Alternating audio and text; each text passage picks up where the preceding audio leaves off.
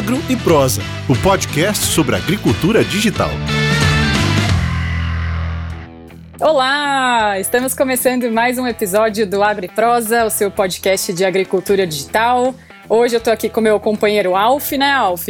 Olá, pessoal. Olá, Ana. Vou estar aqui de novo, hein, Alf? E agora a gente tem um episódio, Alf, que eu vou te contar que é quase que internacional. Porque pra gente sincronizar as agendas para fazer essa gravação, a gente precisou até olhar fuso horário. Quase não, né? É verdade, né, Alf? Quase não. A gente olhou os fuso horários, né? É, é porque nosso convidado de hoje, gente, tá lá em Chicago. Então aqui a gente tá no horário, ele tá no outro. Espero que não esteja no horário muito fora do habitual para você, né, Bruno? Oi, pessoal, tudo bom? E vocês estão ouvindo a voz do Bruno, mas quem que é o Bruno, Alf? Conta pra gente quem que é o Bruno. Bacana, Ana. O Bruno, cara, é, vocês já devem ter ouvido falar em há um tempo atrás, lá na 5, 10 anos atrás, que o professor de informática de vocês falava assim, né? Ah, a profissão do futuro será informática, né? Muitos devem, igual eu, devem ter pensado assim, mas como assim professor de informática? O futuro é informática? Então, gente, é, é, é exatamente isso que é o Bruno. O Bruno é um cara da engenharia que hoje trabalha com informática, vamos chamar assim, né?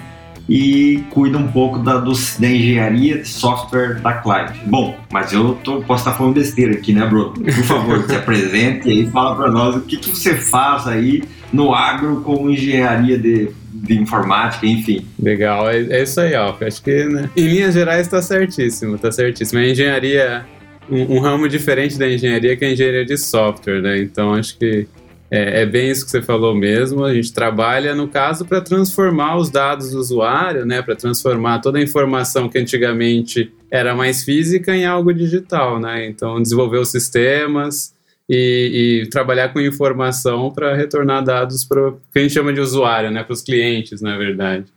Então, é exatamente com isso que eu trabalho, né? Eu sou formado em tecnologia da informação, né? E tenho uma especialização na parte de engenharia de banco de dados, que trata especificamente de armazenamento de informação, né, pela Unicamp.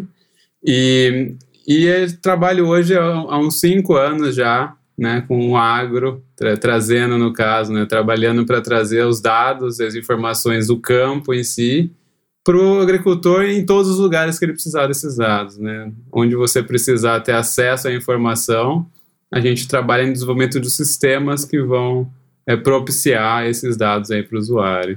Ô Bruno, mas a gente sabe que para você chegar até essa história tem um caminho bem longo que você percorreu, né? E basicamente, pessoal, para quem quiser conhecer, o Bruno vai contar um pouquinho, mas a gente também trouxe o Bruno para essa conversa porque ele escreveu um post para o nosso blog. Então vai lá no site do Field View, é, entra no nosso blog, procura lá pelo título do Bruno que é Estabelecendo Conexões com o Climate Field View, que ele vai contar tudo em detalhes. Mas a gente trouxe aqui também para vocês conhecerem. E aí, Bruno, eu já queria puxar aqui, é, falando um pouquinho de você, na verdade, né? Até você chegar onde você está hoje, você passou por um negócio muito diferente, né? Conta aí pra gente como é que foi.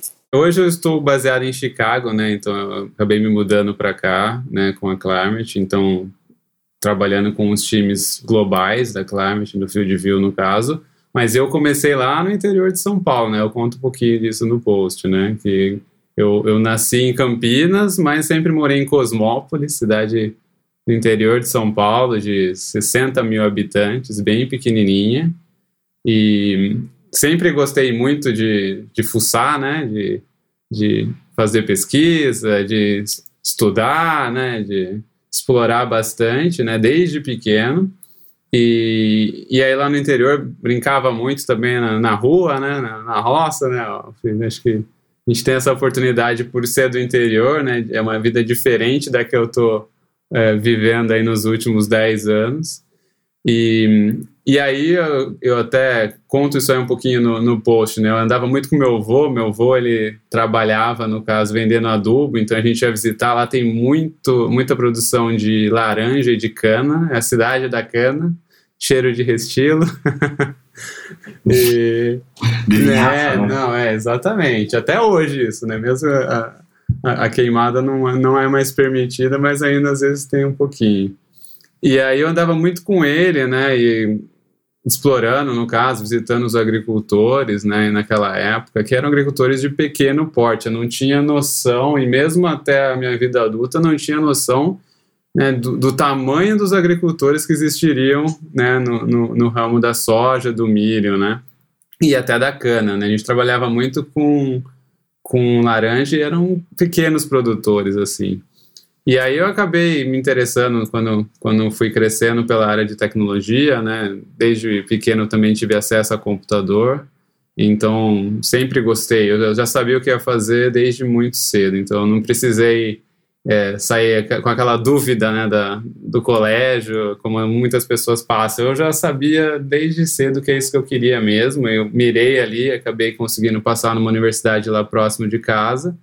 E aí eu acabei estudando, né? Então eu fiz a Unicamp, eu me especializei depois na área de dados.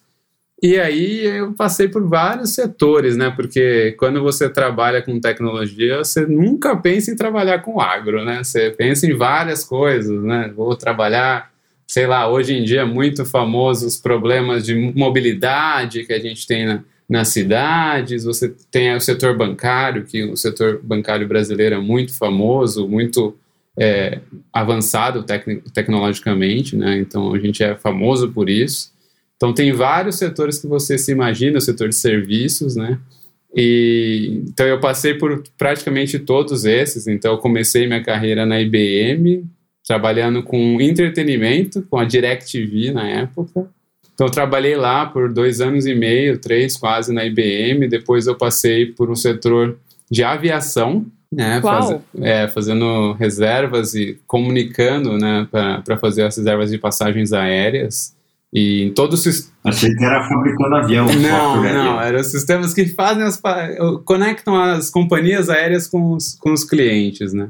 Depois fui para startups, trabalhar também, aí já mais um pouquinho focado nos clientes que fazem as reservas aéreas também, né? Mas era já um clima bem descolado de startup, e aí acabei saindo do interior da, da região de Campinas para São Paulo mesmo. E, e, e depois ainda fui para o ramo de é, da parte de pagamentos, né? De, de, a gente chama de contabilidade, é, RH, toda a parte de pagamentos, de controle que tem nas empresas.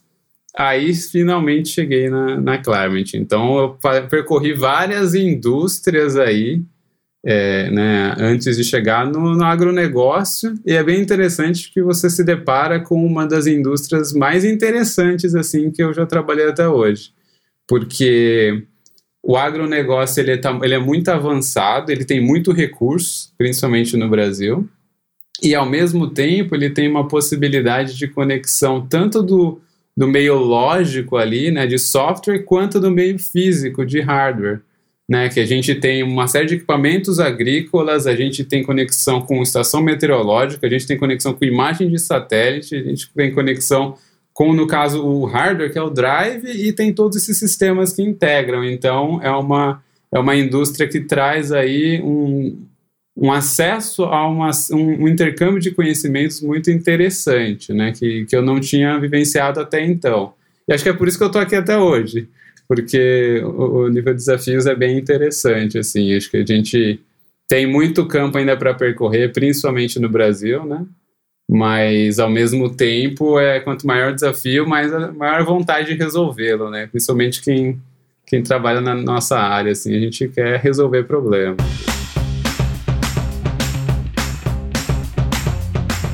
Ô Brunão, é, depois eu vou te perguntar como é que tu chegou a Chicago e aí nos Estados Unidos, mas antes, cara, eu queria que explicasse para nós assim, para quem está nos ouvindo, que que nosso podcast é ouvido no mundo inteiro, tá? É, como o que, que, é basicamente essa engenharia de software, cara? Tu faz lá o aplicativinho ou você faz a inteligência que está por trás do aplicativo? É, porque são divididos em várias etapas. Uhum. Né? Eu estou uhum. perguntando isso, mas eu sei basicamente como funciona. Alguém pensa no design, alguém pensa na, no botãozinho que vai colocar. Você especificamente, assim, o que, que você pensa, assim, pensando dentro do aplicativo, pensando no Field View, o que, que você pensa lá dentro? Tem uma série de disciplinas que envolvem criação de um aplicativo, bem parecido mesmo quando a gente fala de engenharia de software, é justamente, né, quando você pensa em engenharia, você tem que pensar para fazer um prédio, para fazer uma ponte, você tem que pensar em vários aspectos. E para gerir um projeto de engenharia também. Então, que vão. Pensar no esqueleto. Tudo, né? mais até do que isso. Vai até a, a, nível de gestão de fornecedores, né? Quando você vai fazer uma ponte. Você precisa pensar em chegar o material, em contratar a equipe, em desenhar a ponte.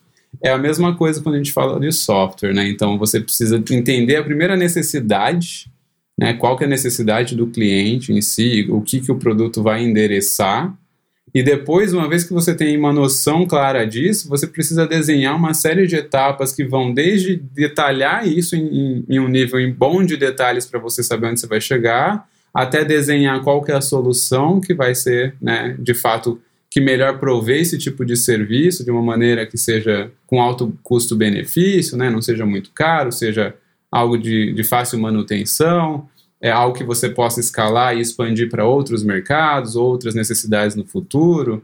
E aí você começa de fato a desenvolver, né? O, engenheiro, o engenheiro de software ele codifica de fato a solução e que vai ser interpretada pelos sistemas de informação vigentes, né? Então, é, em outras palavras, você vai programar, no caso, o código que vai ser interpretado pelo seu navegador ou pelo seu celular e que vai mostrar para o usuário aquela tela bonitinha que tem um monte de coisa que acontece ali na frente. E todo esse código que vai processar esses dados, ele vai acontecer por trás ali para prover os serviços. Além disso, tem a área de qualidade que valida se isso está sendo feito da melhor forma possível, né? principalmente se aquilo que a gente entendia que era a necessidade do usuário, aquilo que a gente fez, desenvolveu, de fato atende essa necessidade. Aí é o time de qualidade que vai validar isso daí. E até se isso daí tem uma performance necessária, se isso daí está pensando na manutenção do futuro, e se isso está tá pronto para ser entregue para o usuário final. E aí, e, e, o meu time especificamente, né, hoje ele, é ele um pouquinho das coisas que eu faço, mas o meu time basicamente trabalha com a parte de qualidade, né? A gente chama de engenharia de qualidade, que é, que é justamente atestar que o software está fazendo aquilo que ele deveria fazer. Então, esse é o foco principal. Mas aí também tem outras iniciativas hoje em dia, que é o Lab, por exemplo, né? A gente tem um, um, um laboratório de descobrimento, né? Descoberta no Brasil, que é o Discovery Lab, que trabalha com prototipagem também de novas ideias. Ali é um pouco mais desenvolvimento. Eu também hoje estou né, tô nessa parte aí pela Climate. Então tem várias, vários braços. Mas eu cheguei na Climate há, há, cinco anos atrás, foi para trazer o Field View para o Brasil e para a América Latina. Né? Então, é, eu até conto isso aí um pouquinho no, no, no blog. Né? Quando, a gente, quando eu cheguei, a gente tinha uma série de dificuldades aqui, no, aí, né, no caso, é, no, no, Brasil em relação à conectividade, né, então é, o, o, nosso cenário do agricultor brasileiro é bem diferente do cenário global, né, principalmente em relação aos Estados Unidos, é um pouco mais parecido com a Europa e leste europeu, é, mas eles aqui nos Estados Unidos eles têm muita alta conectividade em boa parte da fazenda, né, então, é, isso não é uma dificuldade. E para o caso brasileiro, não. A gente não tem nenhuma, nenhuma conectividade, né? Era até interessante a gente trazer os engenheiros dos Estados Unidos que quando eles ficavam andando na fazenda uma hora de carro, sem celular, sem sinal de celular, eles falavam, puxa, agora eu entendo o problema. né? Porque eles não tinham essa noção. O que é andar uma hora de carro sem conexão com internet? Onde isso? E era o nosso caso, né? E dentro da fazenda. Então eles entendiam até a dimensão né, do agricultor brasileiro, né? Que era um desafio muito grande. E, e essa foi uma das maiores dificuldades do início, né? Fazer com que o nosso aplicativo fosse adaptado para esse cenário sem conectividade, que fosse adaptado a esse cenário de uma agricultura muito profissional, né? Muito avançada também e, e talvez até mais avançada em termos de profissionalização de processo, porque aqui é muito avanço tecnológico, é, mas o Brasil são empresas mesmo, né? Então a gente tem uma necessidade de gestão de frota, necessidade de gestão de pessoas, né? De, de, até de privacidade de dados por conta de terceirização. Então tem todos esses desafios que a gente não, não tinha mapeado no início quando o produto surgiu para atender o mercado americano. E foi nesse contexto que eu entrei na Climate, aí construindo o time, né? Então entrei só eu para a área de qualidade, fui um dos sete primeiros funcionários. Aí hoje o time já se expandiu, tem mais de 15 pessoas e tem, tem mais vagas abertas aí, então e a gente continua a missão de garantir a qualidade, né? Então, com, com cenários cada vez mais desafiadores. Muito é. bom. O, o, Ana, deixa eu só ter que cortar. Quando tu fala em código, Bruno, só para quem está nos ouvindo entender, eu, quando tu fala assim, ah, o código que vai rodar, eu imagino um código lá de sete dígitos, assim, tipo código de barra. Mas não é, né? É uma mega fórmula, um mega algoritmo. É uma tela de é Matrix, né? É. A gente chama, e literalmente é isso, a gente chama de linguagem de programação, porque é justamente o que é. Esse código em si é uma linguagem ah, tá. em que nós humanos, alguns entendem, outros não, né? Eu todos Mas que não entendem. entendem. eu sou os que não entendem. Eu também, viu? Quando você faz um, não, um curso ou uma faculdade nesse, nesse setor, né, na parte de engenharia de software, de ciência da computação, etc., você aprende a entender essa linguagem, né? Então é justamente isso. É uma série de linguagens, de, uma, de comandos estruturados que você vai desenvolvendo para que o computador entenda né, o que você planeja com aquela lógica em si, né, com aquela estrutura que você gerou. Mas sim, é de fato uma linguagem diferente. E é, aprendê-la é assim como é aprender inglês, aprender espanhol, é um desafio ali, mas você consegue, né? exige prática, como toda linguagem exige prática. Ah, é melhor você começar ontem, tá? Só para avisar. então.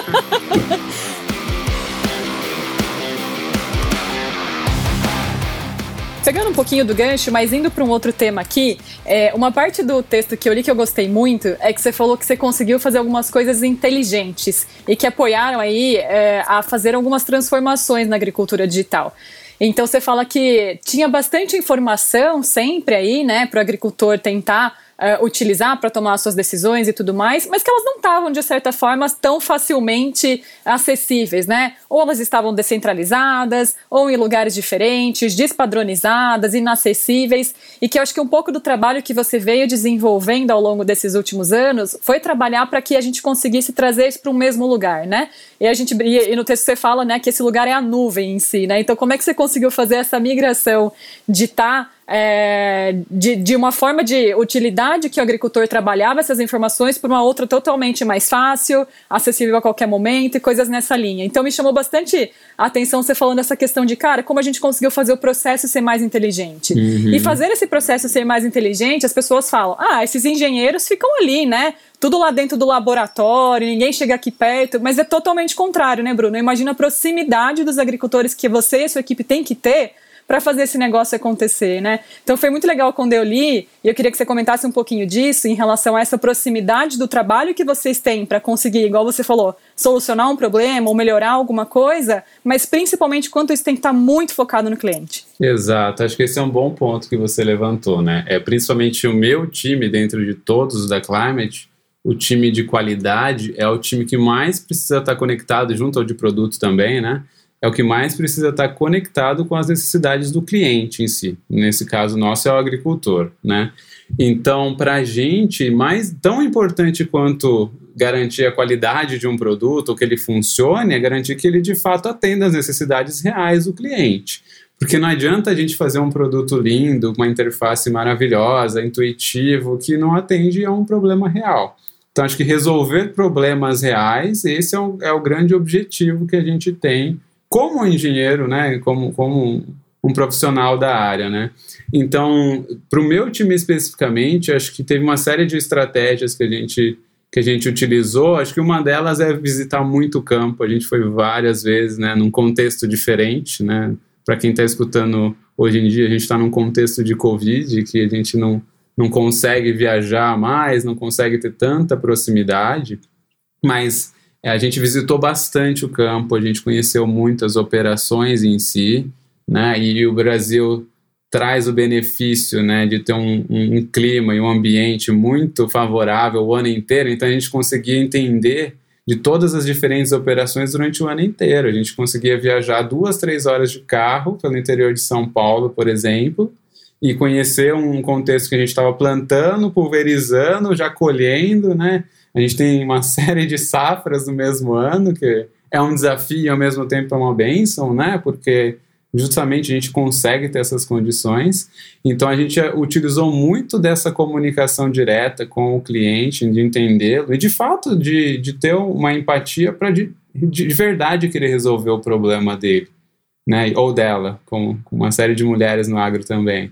Então a gente, é, a gente justamente usava isso para um propósito real, que assim, olha, eu preciso para fazer um bom trabalho, eu preciso de fato resolver um, um, problema de verdade. Então a gente usou muito essa comunicação com os agricultores é, e também um, um, grande trunfo que a gente tem na, na, América Latina é que a gente tem um escritório integrado, né? Então a gente conseguia conversar entre diversas áreas é, simultaneamente, sem ter muitas barreiras. Então, o acesso, né, essa sinergia entre áreas era, é muito importante para a gente estabelecer essas pontes né, com os agricultores. E aí a gente conseguia mapear as necessidades dos agricultores, mapear o feedback que a gente tem de uma, série de áreas e conectar rápido. Se a gente quer sei lá, aproveitar essa safra, a gente consegue entrar em contato com o agricultor, estabelecer parcerias, e acho que a gente tem isso também como trunfo, né? Os agricultores, eles são muito parceiros, eles querem muito evoluir, eles querem, óbvio, tem N perfis, como todas as, né, todas as áreas, mas a gente tem alguns perfis que são muito, estão muito na vanguarda. Então, eles estão ávidos por novas tecnologias, por testar coisas novas. Então, esses agricultores, especialmente, foram sempre muito parceiros de nos receber, de nos dar feedback. Os agricultores são bons, eles têm feedback, eles dão mesmo. então, e isso era sempre bem, bem positivo, né? Porque aí a gente também conseguia trazer isso para a engenharia, priorizar isso dentro de casa e, e também responder essas necessidades. Acho que esse é um ponto fundamental. E o segundo ponto é a utilização de tecnologia mesmo, né? Então, com base nos dados que a gente tem, com base nas estruturas que a gente vai criando internamente para ter esses dados ingeridos né, e alimentados no sistema, e com base nas necessidades que a gente mapeou dos agricultores, a gente consegue correlacionar esses dados em o que a gente chama de fato de informação. Né? A informação é algo mais estruturado, organizado.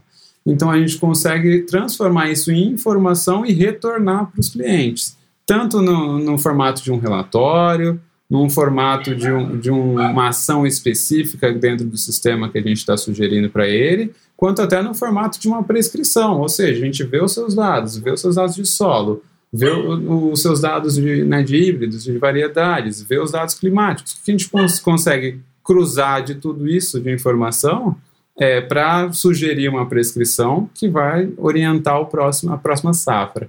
Então, quando você tem sistemas programados para correlacionar essas informações, óbvio, respeitando todos os critérios de privacidade de dados, é, e, e no, de fato prover um serviço, né, de, no caso de prescrição, um serviço de combinação dessas informações, aí a gente tem de fato algo que faça diferença e, querendo ou não, é muito mais eficiente do que fazer isso na raça, na mão. Né? Uma, uma pessoa só ela tem um limite o que ela consegue alcançar. Os sistemas eles já conseguem trabalhar muitos, muitas horas por dia, conseguem fazer isso para a gente de uma maneira muito mais eficiente. Né? Alf, muito legal isso que o Bruno falou, né? Porque a gente tem recebido, Bruno, bastante gente de startup, né, de outras empresas que estão com esse, sei lá, nascendo agora, né, com algumas novas ideias super legais, mas é impressionante quanto essas novas empresas, a galera toda tá realmente focada, no nosso caso, por exemplo, no campo, né, literalmente no campo. Uhum. Então, independente se é, né, CEO, se é comercial, se é marketing, se é engenharia, tá todo mundo focado no cliente, né? Eu acho que essa transformação que está acontecendo é extremamente importante, porque senão a gente não sobrevive nesse sentido, né? Então é bacana a gente falar bastante disso, porque muitas pessoas que vêm conversando com a gente até falam, mas como é que é a questão de você vocês? Têm uma equipe de suporte? Não, é todo mundo focado no cliente, né? Então é legal você trazer isso para dividir com a gente.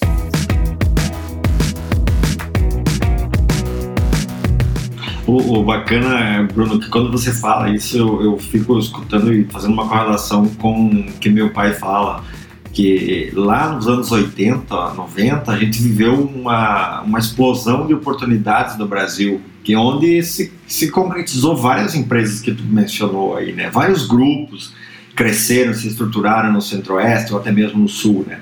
é, a correlação que eu faço é que a gente está vivendo essa mesma explosão de oportunidades no agro novamente, né? Só que agora não é de você comprar terra ou de você criar grandes empresas no sentido de plantar, uh, mas no sentido de oportunidades de software, né? De empresas, como a Ana falou, nascendo com visão de cruzar informações e ajudar o agricultor a tomar a melhor decisão, né? E, cara, isso é muito bacana, porque eu sempre faço o um paralelo, né? Tipo, tu já imaginou a gente conseguir fazer com que é, um aplicativo nos traga a melhor variedade, a melhor data de plantio, a melhor, tudo da melhor com base em dados, né? E quanto mais eu uso isso, mais assertivo ele fica, né? É, eu sei que o agricultor sabe fazer isso, ele tem isso na cabeça dele. Se eu falar com meu pai, ele vai me dizer: não, planta essa variedade nessa, nessa data, porque a lua é cheia, porque a lua é minguando, não sei.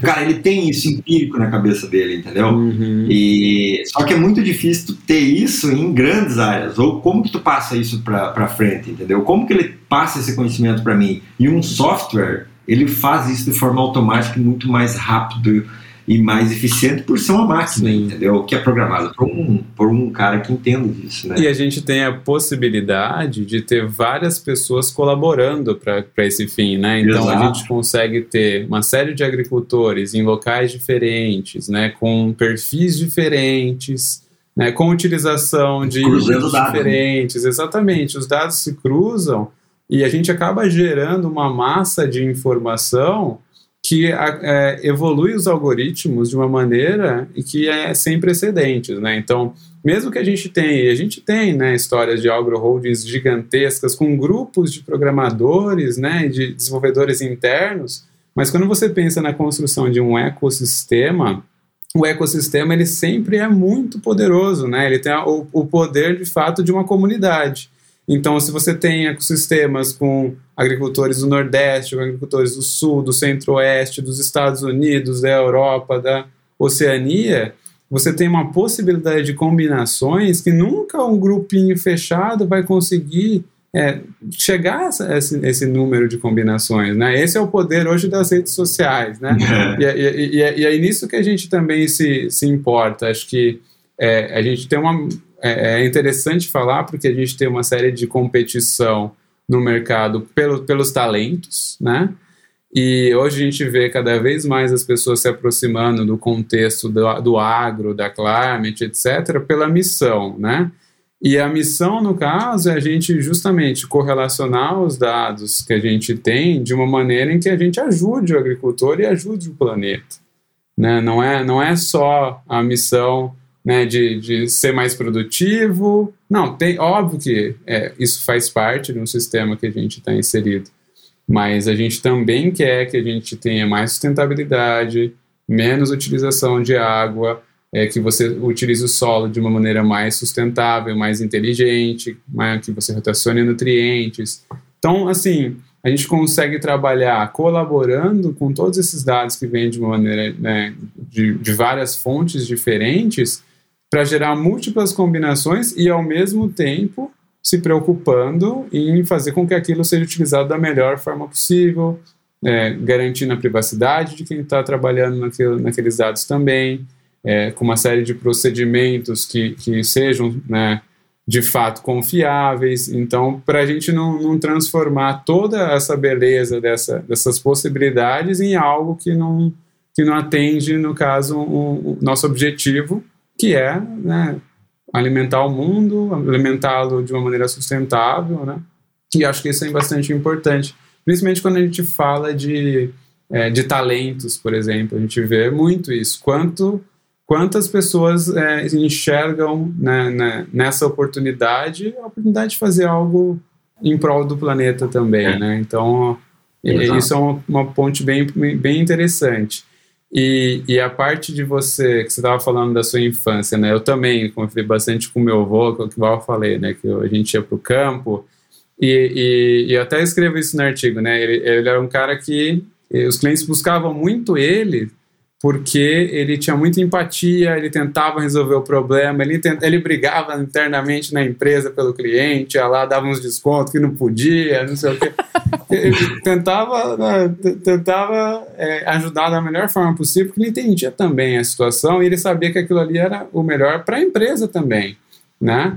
Então, quando a gente está trabalhando justamente em todos esses desafios, é, é interessante que a gente vê é, nessas né, novas startups que estão surgindo, que elas trazem também é, essa mentalidade de, de fato estar tá ajudando, né? Não, não, não tá só surgindo startup porque eu quero ser rico, é. né? Tá surgindo tem startup um porque quer resolver né? um problema, né? tem, um, tem um propósito, né? Então, é, é legal que a gente tenha uma oportunidade ímpar, pelo menos na nossa história, de correlacionar algo que vai te sustentar, que é importante financeiramente, mas também que é algo que vai ajudar o planeta. E a gente vê muito isso nas pessoas que estão saindo da faculdade ou que nem estão indo mais para a faculdade, né, de ter justamente é, esse, esse propósito de, de fato, estar tá ali colaborando com o planeta, porque nada disso vai fazer sentido se daqui a alguns anos não tiver planeta. né? Então, né, acho que isso é, é uma parte bem importante de quando a gente fala né, de sustentabilidade, e, de futuro para a agricultura e para tudo, né? Exatamente, é aquela história, né? Tipo, é, desenvolvemos o melhor software, o melhor programa para produzir não temos o planeta, né? Assim como meu pai fala, né? Comprou os burros e vendeu os campos, né? Então, é mais ou menos isso, né? Com certeza. Seguindo um pouco na linha aí mais lado pessoal, para quem está nos ouvindo aí que está fazendo engenharia ou está fazendo a parte de programação, né, né, tá pensando assim, poxa, será que eu tenho alguma coisa a ver com agro? Onde está a minha oportunidade? É, como que eu posso contribuir no agro? Eu faço engenharia de software, o que, que tem a ver com plantar soja, ou com colher algodão, ou com colher batata, ou plantar cenoura? Uhum. Cara, te falando aí, tu começa a deixar claro que tem tudo a ver, sabe? Sim. E então, primeiro, rapidamente, o que tu diria para esses colegas que estão ouvindo aí, tipo assim, cara, tem oportunidade aqui, como tu pode contribuir? E aí, ligado a isso, cara, é, como que tu foi parar nos Estados Unidos, cara, em Chicago? Só porque tu é engenheiro de software? Ou o agrônomo pode ir para lá também? Eu quero. É, vou... Acho que pode, acho que tem, com certeza tem oportunidade para todos, viu? É, voltando à primeira pergunta, eu acho que assim, é, o, o, principal para essa, essa profissão especificamente é a curiosidade, tá? É, é, de fato querer descobrir coisas novas, é, é de fato querer sempre aprender. Eu acho que isso deve ser cada vez mais um, algo comum para todas as profissões, que você sai da faculdade com embasamento, mas que se você não tiver a propensão para estar tá sempre aprendendo, é, você já está para trás no, no, mercado de trabalho, né? Desde o momento que você sai da faculdade, você nunca pode deixar de querer aprender. E isso era para mim quando eu tinha 20 anos, isso é para mim com 30 e poucos anos. É, se eu parar de ter a vontade de aprender, eu vou literalmente estagnar e vou ficar para trás. Então, acho que é, esse é algo, isso é algo em comum para todas as empresas, é querer ter essa mentalidade de aprender. E especificamente no agro, acho que é, é, aprender e é descobrir, no caso, né? Descobrir um, todo um mundo diferente, um mundo de muitas oportunidades, um mundo, como eu já falei, que está conectado a uma missão é, de, de, sustentabilidade, uma missão de fazer algo diferente, né, de fato, para o planeta, mas principalmente de é, explorar desafios tecnológicos que ainda estão inexplorados, né? Como trazer uma conectividade maior é, no campo para o Brasil, como é, aumentar a qualidade de dados do que a gente tem no campo, como ser mais eficiente. Então, acho, que assim, o campo ele tem, como eu falei, né, ele tem um, um apelo muito forte, tem também o fato de que é um dos pilares da nossa economia, né, por muito tempo, e cada vez mais faz mais sentido, né? Você vê que os grandes países, eles têm também um agro forte porque é importante. É, acho que a parte da natureza ela vai se tornar cada vez mais central para a parte econômica para os países que forem espertos para perceber isso. Então, é, cada vez mais essa é uma parte central, né, onde a gente deveria olhar com mais cuidado e, e principalmente com um olhar que tem muita oportunidade. Então, para todo mundo que está saindo, né, no caso da faculdade, é, o que, que você precisa fazer para estar tá inserido aqui? Principalmente ter essa curiosidade, ter essa vontade de aprender. Acho que é, no caso da Climate especificamente, a gente trabalha com várias tecnologias de ponta. Então, só que assim, como a gente está trabalhando com várias tecnologias de ponta, sempre surgem novas e a gente sempre está tentando trabalhar com as novas. Então é sempre um, um processo constante de aprendizado e, de, e a gente nunca está satisfeito, né? É sempre buscar melhorar cada dia mais. Então acho que essa, essa insatisfação aí, essa, essa, esse anseio de estar tá sempre aprendendo é fundamental para qualquer área que você for entrar, especificamente no nosso contexto, um contexto de querer de fato trabalhar em cima de problemas e de resolvê-los. E aí, para vir para cá, eu acho que eu volto no contexto da empatia, cara. Acho que a gente tem isso como diferencial de brasileiros, assim, né? De, de, de fato se importar com os clientes, de, fato ir além, ir além do básico, de, sabe? De, de transpor um pouquinho as barreiras e de não se conformar e, e de criar pontes. Então, acho que isso foi um, um, dos motivos que me trouxeram até aqui, né? Então, eu comecei na Climate há cinco anos atrás, eu acabei virando gerente, né? E fui, fui progredindo na carreira. O, o time que eu comecei a trabalhar, né? Então, a gente trouxe, no caso, Fieldview para o Brasil.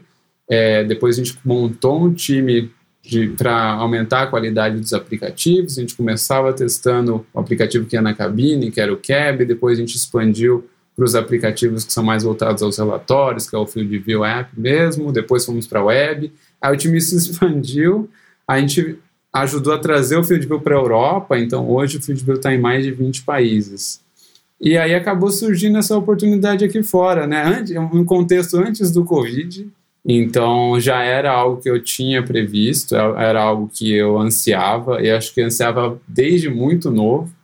Né? E aí quando a oportunidade surgiu justamente de a minha função ela acabou se tornando uma função mais global lá no Brasil já, então mudar para cá acabou sendo um passo natural. Eu falei que estava afim, o pessoal acabou me chamando e deu certo, mesmo nesse contexto de pandemia, eu acabei migrando a, a, recentemente para cá, né? Então a gente a, acabou conseguindo chegar aqui nesse contexto. E aí é, é quem tem essa vontade, né, de, de de fato trazer esse diferencial, não se satisfaz com o básico, que, que vai além, acho que a gente acaba se sacando muito no contexto aqui fora, né? E eu vejo várias pessoas assim é, que trabalham lá no Brasil que tem total condição de estar aqui fora também. Acho que foi o meu caso foi só que deu certo, mas qualquer um pode dar, inclusive você, Alf. Acho que Boa. Vindo, uh, né, vem para cá, tem, tem um monte de cliente aqui na Illinois, pode, pode vir pra cá. Só aprende a ler código, tá, Alf? Aprende e vai. Cuidado com o que você pede, viu? Deixa eu, eu falar com alguém. O RH ouvindo? Será né? podcast mesmo? Ô, Alf, você nem percebeu, já passou meia hora de podcast aqui. E eu tenho mais umas 15 Caramba. perguntas para fazer pro Bruno. Você não tá entendendo. Bruno, porque, ó, pra quem tá ouvindo, gente, o Bruno entende de metodologia ágil. O Bruno também tem, ele falou um pouquinho, bem pouquinho da questão de prototipar, né? Então tem um monte de teste que eu queria saber o que, que deu certo, o que, que já deu errado também, né, Bruno? Que eu imagino que vocês bateram a cabeça para um monte de coisa para conseguir ter as soluções que a gente tem hoje. Então, eu vou convidar, uhum. Bruno, pra gente fazer uma série 2 desse podcast com você, porque tem muita coisa legal, né, Alf? O que, que você ah, acha desse convite, Alf? Eu topo na hora. eu quero ver casar o fuso horário de novo, hein, Bruno? Só que antes da gente ir pro final, Bruno, essa parte a gente não contou para você antes de te convidar. É. Mas a gente tem aqui uma parte do nosso episódio que a gente chama de perrengue da... Qual que vai ser o nome hoje, Alf? perrengue de, de Chicago. Perrengue internacional. que é o perrengue é. chique, ou o perrengue da lavoura. Não, sabe, hoje vai ser perrengue do tio Sam. então hoje.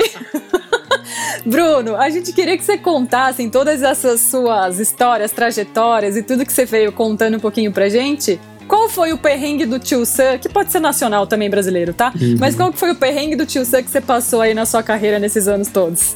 Nossa senhora, olha só, hein? Puxa vida. Foram tantos que agora escolher é difícil.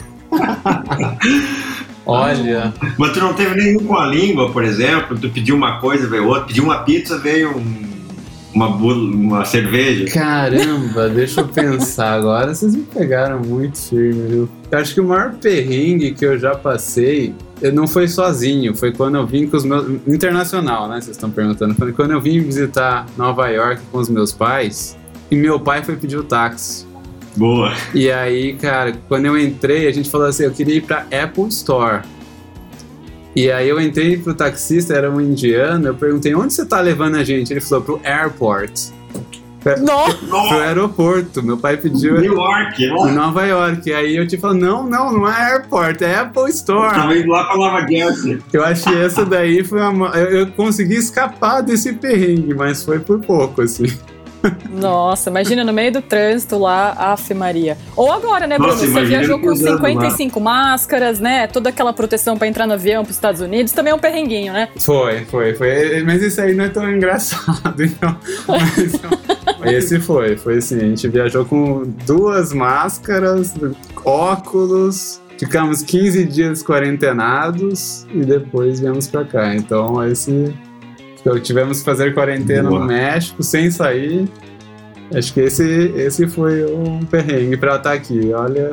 Ah, e, e Olha. chegamos aqui, falando, chegamos dia 21, que era dia 21 de março, é comumente conhecido como o dia da primavera, né? Aí, aí muda pra outono que muda pra primavera. Aí na semana seguinte, zero grau e neve. então a primavera eu ainda tô esperando. Ninguém te contou essa parte, né, Bruno? Não, ninguém me contou que o inverno ia até, até maio. Ai, ai. Bruno, muito obrigada, cara, pela sua participação. Adorei bater um papo com você. Muito legal ouvir essas histórias. Muito bacana mesmo. Obrigado, Bruno, pela oportunidade. Eu acho que deu para entender um pouco mais de engenharia de software de uma forma mais descontraída aqui, né? Mas espero que tenha sido, né? Mas é bem importante esse assunto e eu acho que faz parte cada vez mais do agro. né? Obrigado mesmo, Bruno. Eu que agradeço, obrigado pelo convite aí. É bem ba- bacana participar, compartilhar com vocês um pouquinho do mundo da engenharia, que realmente é uma caixa preta para algumas outras áreas. Então é legal abrir essa caixa aí e tentar né, clarear um pouquinho aí o, o que, que significa tudo isso. Obrigado pelo convite aí. Imagina. E para você que tá ouvindo, pessoal, acessem as nossas redes, curtam lá os nossos conteúdos, contem pra gente o que, que vocês querem ouvir no nosso podcast, quem que vocês querem que a gente chame para poder bater um papo também. E quem quiser seguir o Bruno no LinkedIn, Bruno, qual que é o seu LinkedIn? É Bruno Tozelli. Boa, com dois L's, né? Isso, S2Ls. Boa, segue lá. Beleza? A gente se vê na próxima. Tchau! Valeu.